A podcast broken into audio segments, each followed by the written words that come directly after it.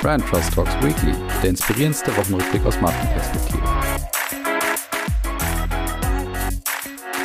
So, liebe Hörerinnen und Hörer, willkommen zurück zu Brand Trust Talks Weekly. Es ist wieder Freitag und ihr seid zurück bei eurem Lieblingswochenrückblick aus Marketing- und Markenperspektive. Wir befinden uns in der KW 13 und ich habe definitiv eine richtig, richtig, richtig volle Folge vorbereitet und da sind echt ein paar richtig schöne Sachen dabei.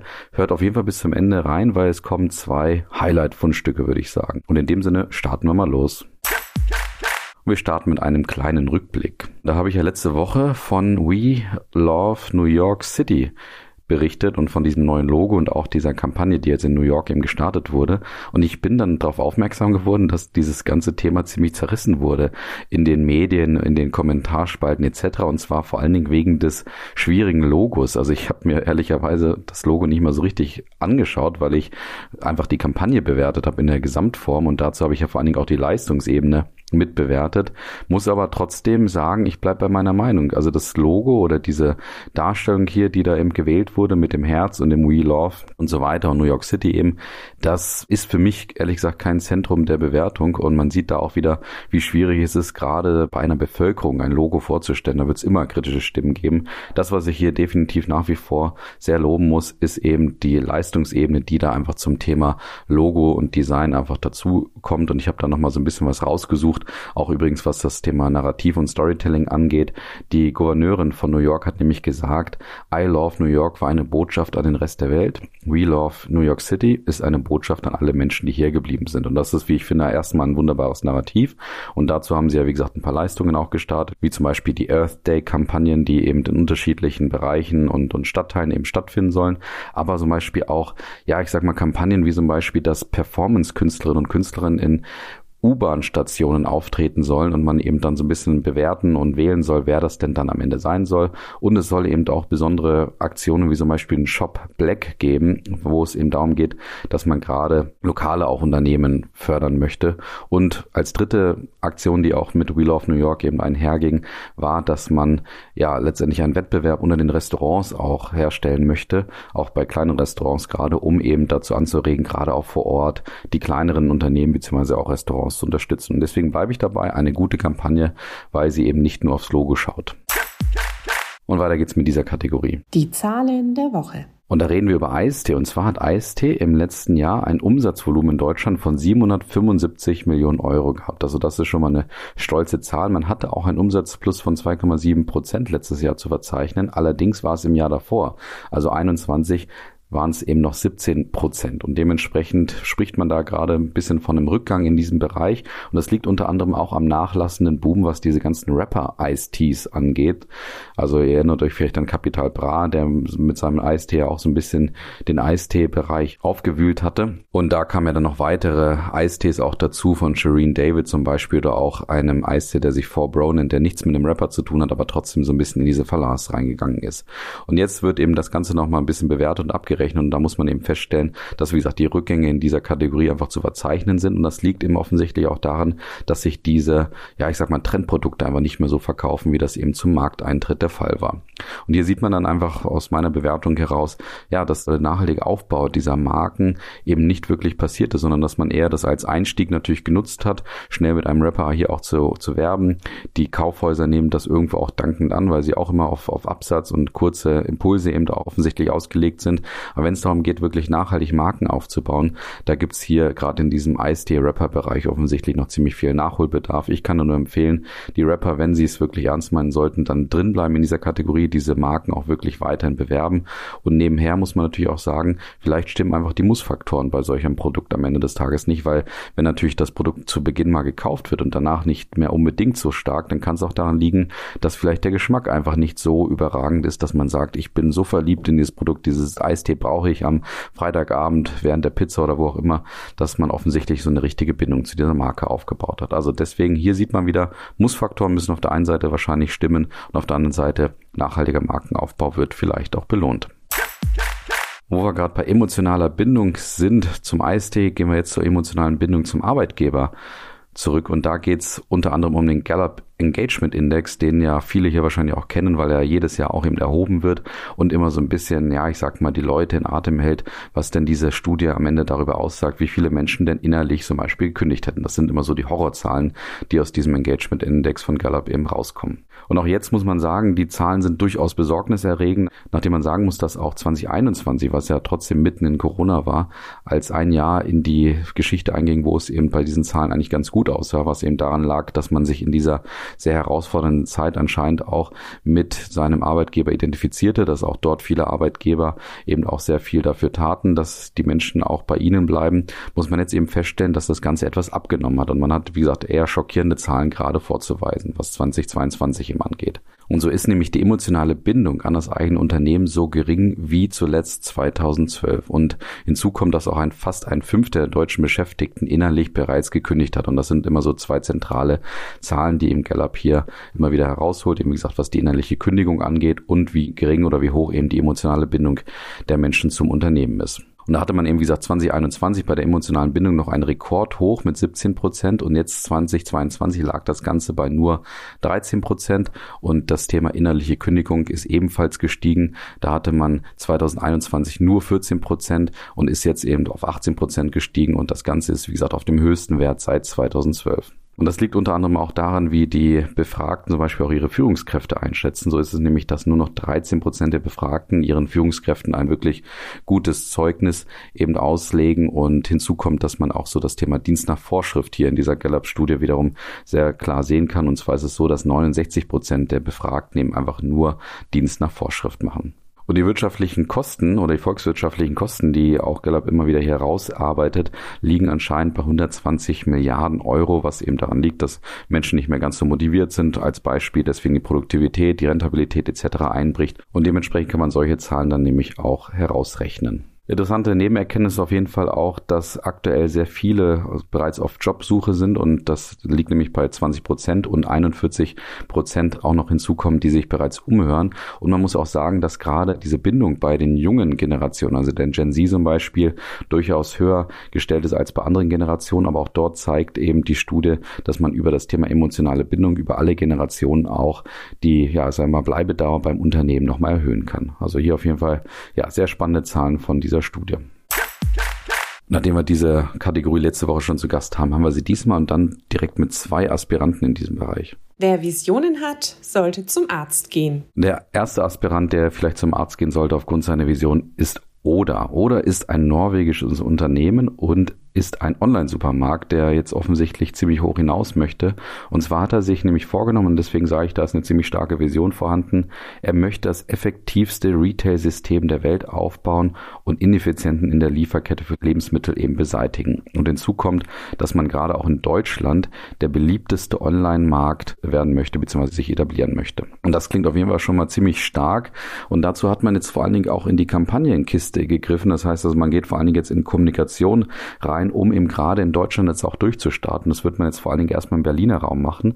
Und dort hat Oder jetzt einen Werbespot entwickelt, wo man vor allen Dingen so ein bisschen die Vorurteile und Herausforderungen des, ja, ich sag mal, Einkaufens im Supermarkt so ein bisschen dargestellt hat. Und da wird dann zum Beispiel gezeigt, naja, wie ist es denn, wenn du da an der Kasse stehst hinter der älteren Dame, die noch ihr Kleingeld zusammensucht, oder wenn du mit den Tüten eben auf den Parkplatz rausgehst und dann die Tüten eben auch gerade draußen reißen, oder wenn du mit kleinen Kindern unterwegs bist und die kleinen Kinder etwas haben möchten und die Eltern sich dagegen stellen und dann die Kinder eben so ein bisschen ihren Wutanfall haben. Alles schon mal vielleicht beobachtet und vielleicht auch selber erlebt auf jeden Fall.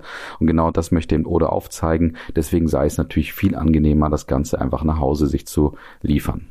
Und Oda ist inzwischen bereits bekannt dafür, dass sie sehr rebellisch und vor allen Dingen auch sehr lustige Werbung machen. Und das ist jetzt offensichtlich auch ihre Markteintrittsidee, dass sie eben mit dieser lustigen und sage ich mal auch kantigen, rebellischen Art und Weise eben jetzt sich auch wirklich gegen die Supermärkte hier stellen wollen und übrigens sich gar nicht so sehr gegen Gorillas, Flink und Co. positionieren, sondern wie gesagt versuchen eigentlich so diese Kategorie der Lebensmittellieferdienste eben fernab von Supermärkten sich da eben zu positionieren und sich gegen diese Kategorie eben auch zu stellen. In Norwegen hatte man übrigens mit einem Game of Thrones Star auch aufgewartet und dort einen ganz lustigen Spot daraus gemacht, dass man eben diesen, ich weiß nicht genau welchen Charakter er spielt, aber es war auf jeden Fall ein ziemlich großer, muskulöser Mann, der dann Menschen, die aus dem Supermarkt kamen, eben angeboten hatte, sie doch zu tragen, dann so eigentlich einer riesen Babytrage, kann man sagen, und damit eben auch aufzeigte, wie ja anstrengend und nervig es sein kann, eben seine Supermarkteinkäufe nach Hause zu bringen. Wie bewerte ich jetzt diese Vision auf jeden Fall? Ich finde es auf jeden Fall spannend, wie sie sich hier versuchen zu positionieren. Ich bin auch natürlich wie immer auch ein Fan davon, Ambitionen auch darzustellen und von dort so ein bisschen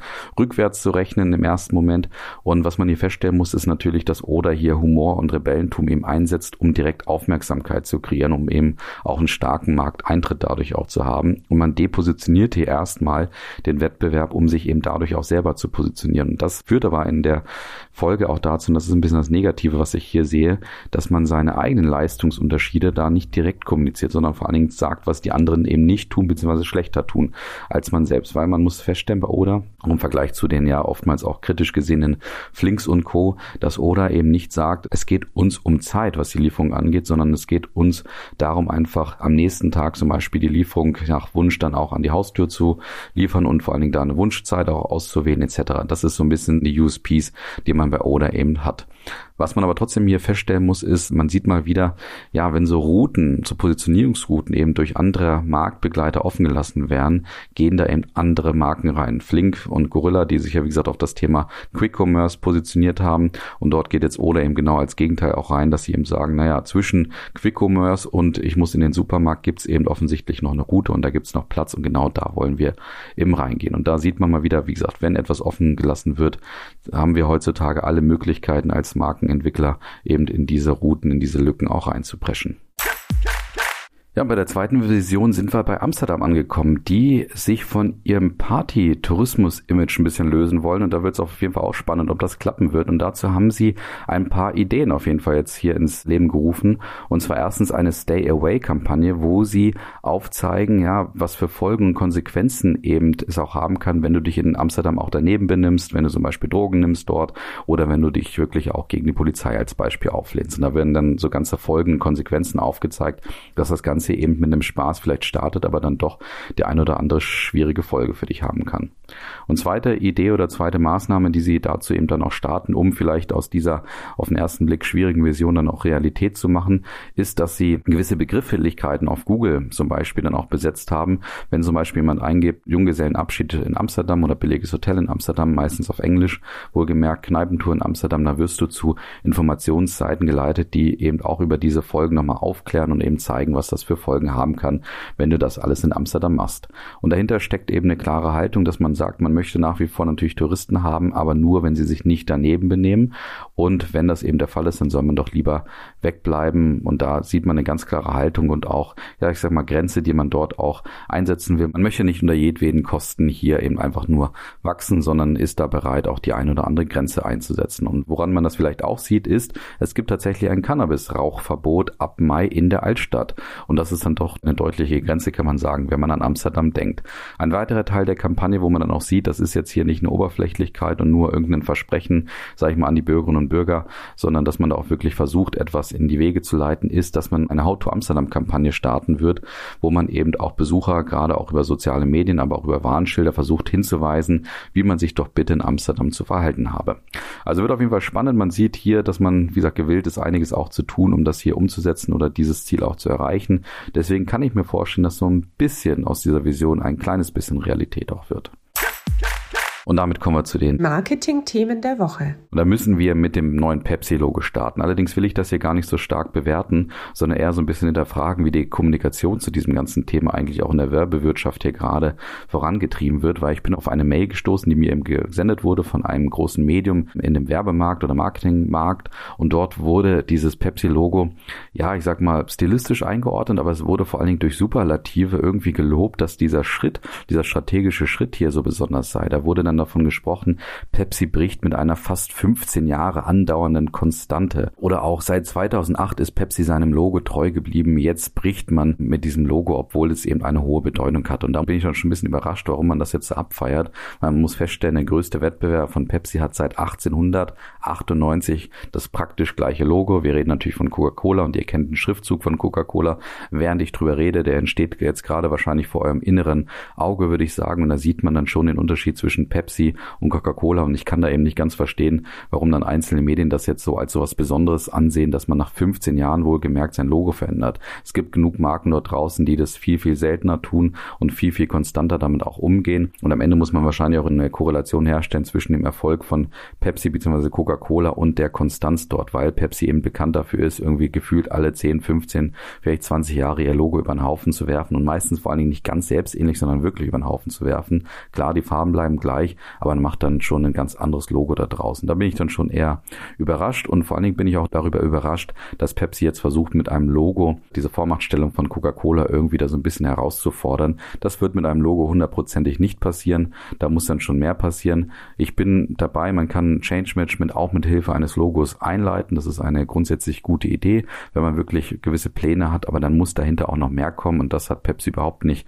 geliefert hier in der ganzen Kommunikation, sondern einfach nur erzählt, ja, mit dem Logo will man gerade bei jüngeren Leuten punkten etc. kann ich alles nicht bewerten. Ich persönlich kann sagen, mir gefällt das neue Logo. Ich finde es auf jeden Fall sehr spannend. Es sieht auf den Dosen einfach auf den ersten Blick definitiv besser aus, aber das Ganze jetzt trotzdem so strategisch abzufeiern, dass man jetzt aufgrund dieses neuen Logos irgendwie Coca-Cola einholen wird, das ist natürlich kompletter Schwachsinn.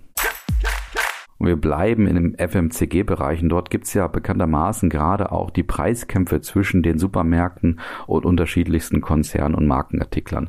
Und jetzt ist ein bisschen noch rausgekommen, wie das Ganze hier auch gerade eskaliert, zum Beispiel zwischen Edeka und dem Mars-Konzern. Zu Mars-Konzern gehören ja unterschiedliche, ja ich sag mal Schokoriegel bis hin auch zu Hundefutter und all das sieht man gerade auch in diesem Jahr bei Edeka nicht. Faktisch hat Edeka sogar gesagt, dass man mit dem Mars-Konzern und den Produkten vom Konzern dieses Jahr nicht mehr planen wird wird. Und das heißt, man reduziert oder verzichtet dort sozusagen auf beiden Seiten, kann man sagen, auf knapp 300 Millionen Euro Umsatz. Und das liegt eben daran, dass man sich einfach hier nicht einigt, was die Preise angeht. Also Mars fordere anscheinend laut Edeka überzogene, ungerechtfertigte Preise, die Edeka eben nicht bereit ist zu zahlen. Und deswegen ist man da in die Offensive gegangen. Habe ich auch schon mal darüber berichtet, dass man jetzt so ein bisschen, ja, sich hier tatsächlich als Robin Hood auch aufzeichnet und eben zeigt, man setzt sich hier für faire Preise auch ein und dementsprechend setzt man sich hier gerade für die Konsumentinnen und Konsumenten ein und das Ganze stilisiert man, wie gesagt, gerade übers Marketing auch etwas stärker. Kommt bei einigen gut an, die sagen, oh super, toll, toll, dass ihr das macht. Andere sagen, ey, das ist unsere Entscheidung, ob wir jetzt hier Maßriegel kaufen oder irgendwelche Eigenmarken. Was man insgesamt schon aus dem Themen hier lernen muss, beziehungsweise vielleicht auch als Fazit ziehen muss, ja, der Kampf zwischen den Marken ist gerade definitiv sehr, sehr stark. Und man sieht mal wieder, auch wie ich vorhin beim Eistier schon gesagt habe, es geht jetzt hier wirklich um nachhaltigen, emotionalen Markenaufbau. Man muss eine Bindung zu den Menschen aufgebaut haben in seiner Kategorie, damit die vielleicht auch bei Edeka sagen, ja, diese Marke ist eben unverzichtbar und immer mal wieder nachfragen und sagen, das ist eben ein Produkt, was ich schon bei euch erwarte. Und das ist vielleicht bei den Maßriegeln einfach nicht der Fall, weswegen Edeka tatsächlich tatsächlich hier dieses Risiko, vermeintliche Risiko eingehen kann, das Ganze auch auszulisten, beziehungsweise zumindest sich mal einzuplanen für dieses Jahr. Und hier sieht man, wie gesagt, auch große Konzerne müssen wirklich einen äh, Markenaufbau betreiben, wirkliches Engagement hier auch herstellen. Aber gerade für kleine Marken ist das vielleicht ein spannender Punkt, den man hier mitnehmen sollte. Und dann kommen wir noch zu Neuburger, dem österreichischen Unternehmen, das ja insbesondere für Leberkäse auch bekannt ist, wobei sie immer auch wieder sagen, man soll eigentlich den Leberkäse von Neuburger nicht Leberkäse nennen. Aber das nur so am Rande. Neuburger ist vor allen Dingen jetzt auch in den letzten Monaten dafür bekannt geworden, dass sie eine Fleischalternativmarke auch ja, entwickeln wollten und dafür tatsächlich bereit waren, 40 Millionen Euro zu investieren, das auch getan haben, aber aufgrund der Energiekosten, die sie jetzt inzwischen überrascht haben, nicht in der Lage waren, diese Fleischalternative wirklich auf den Markt zu bringen. Und Neuburger hat dann kurzerhand ihre Strategie verändert und das finde ich sehr spannend und hat gesagt, sie haben ja zum Beispiel eine Fabrik aufgebaut, wo es eben um Pilze geht. Diese Pilze sollten eigentlich in diese Fleischersatzprodukte fließen. Man nutzt die Pilze jetzt allerdings tatsächlich für ein eigenes Produkt, was eine echte Fleischalternative darstellen soll. Das heißt also, man soll Fleisch praktisch hiermit nachimitieren können, aber man kriegt nicht diese vorgefertigten Patties, also man ist nicht direkt im, ja, ich sag mal, Fleischersatzmarkt drin, wie das zum Beispiel Beyond Meat macht. Und die Idee dahinter ist, dass man ein sogenanntes Fungi-Pad entwickelt hat. Das ist eben ein Pad, was aus Kräuterseitlingen besteht und diese Kräuterseitlinge kann man dann in unterschiedlichster Formen dann auch bringen, ob man dann daraus Gyros macht oder eben ähm, irgendein anderes, sag ich mal, Fleischprodukt Produkt, was vielleicht ähm, nach Fleisch aussieht, das kann dann der Konsument auch selber entscheiden und dementsprechend ist der Slogan auch ein Pet 100 Möglichkeiten und du kannst das eben in unterschiedlichster Art und Weise für dich produzieren. Was auf jeden Fall kantig ist, ist das Thema Stil, also wie das aussieht, weil dieses Produkt sieht definitiv nicht aus wie ein Essensprodukt. Allein die Farbwahl etc. ist eher überraschend. Meine Kollegin Alma hat dazu gesagt, das sieht eher aus wie so eine Futon-Matratze, wenn man das Produktdesign sieht. Das ist kantig und das ist definitiv anscheinend seitens Neuburger auch eingepreist, dass man mit solchem Design jetzt auch aufwartet, weil man eben sagt, man möchte diese neue Kategorie des Fungipads auch mit einem entsprechenden Design auch launchen. Auf jeden Fall spannend, dass man eben hier sagt, man geht nicht in diesen Fleischersatzmarkt direkt rein, möchte Fleisch nicht imitieren direkt, indem man eben so ein Burger Patty macht, sondern man versucht eine ganz neue Kategorie hier zu entwickeln und auch dort gilt das, was ich vorhin schon zum Thema Routenentwicklung bei Oda gesagt habe. Diese Route ist eben auch offen, dass natürlich viele Marken gerade einfach versuchen Fleischersatz zu bieten und Neuburger macht es jetzt hier eben ein bisschen anders und versucht eine neue Kategorie in diesem gesamten Bereich auch zu kreieren.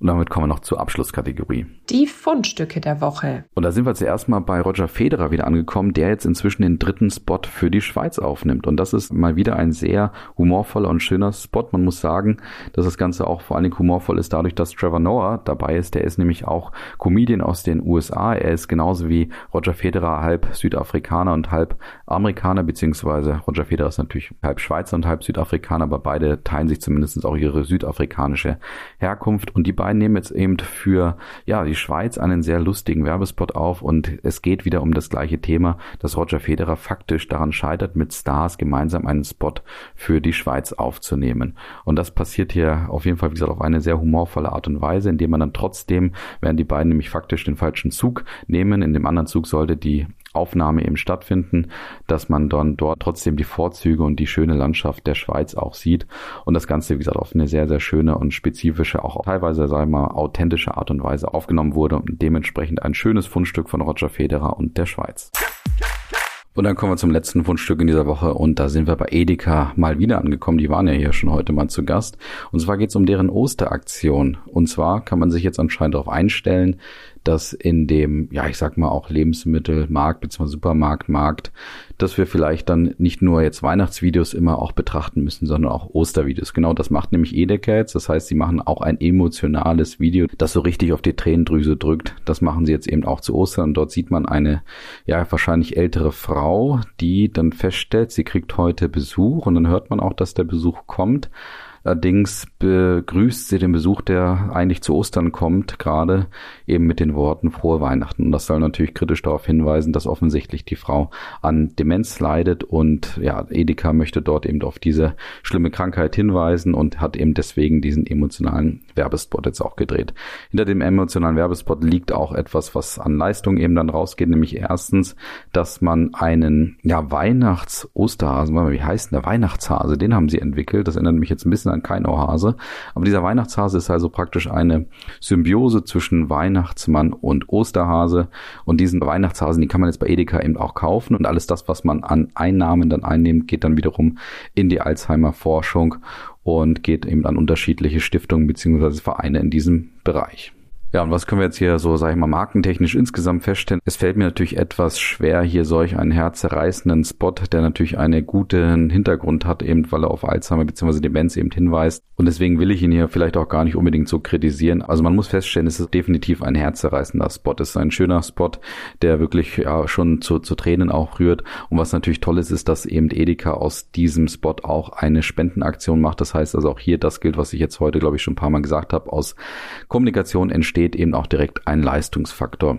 Was ich trotzdem nicht, und da bin ich wahrscheinlich auch ein bisschen alleine mit meiner Meinung, weil ich natürlich immer aus einer strategischen Perspektive drauf schaue, was ich eben bei Edeka, wie ich es sie auch schon wiederholt gesagt habe, nicht immer so zusammenbringe, ist eben die Schere zwischen den unterschiedlichen Themen, die sie immer auch wieder bespielen. Auf der einen Seite eben wirklich klassisches Brandbuilding auf einer emotionalen Ebene, wo sie wirklich versuchen, eben etwas für die Gesellschaft zu tun, sich dann wiederum auch irgendwie zum Nachhaltigkeitskämpfer auf, aufrufen, dann irgendwie der Robin Hood sind, die sich gegen ja gewisse äh, Unternehmen hier auch auflehnen. Dann machen sie aber auch gleichzeitig Werbung für Discounterpreise, was sie ja, ich ähm, glaube, letztes Jahr, Anfang des Jahres gemacht haben, habe ich auch drüber berichtet. Von Greenpeace werden sie dafür kritisiert, dass sie sich im Bereich der Lebensmittelhaltung eben und insbesondere beim Thema Fleischproduktion nicht so richtig positionieren. Sie selber wollen sich dort auch nicht positionieren. Dann machen sie wiederum immer solche Trittbrettfahreraktionen mit True Fruits und unterschiedlichen Marken. Also mir ist die Schere einfach bei Edeka insgesamt einfach zu groß. Mir fehlt da Konsistenz, mir fehlt da Tonalität und deswegen muss ich sagen, betrachte ich dann solch einen Spot einfach auch nochmal mit einem anderen Blickwinkel. Ich persönlich finde nicht, dass es eine konsistente Markenführung ist.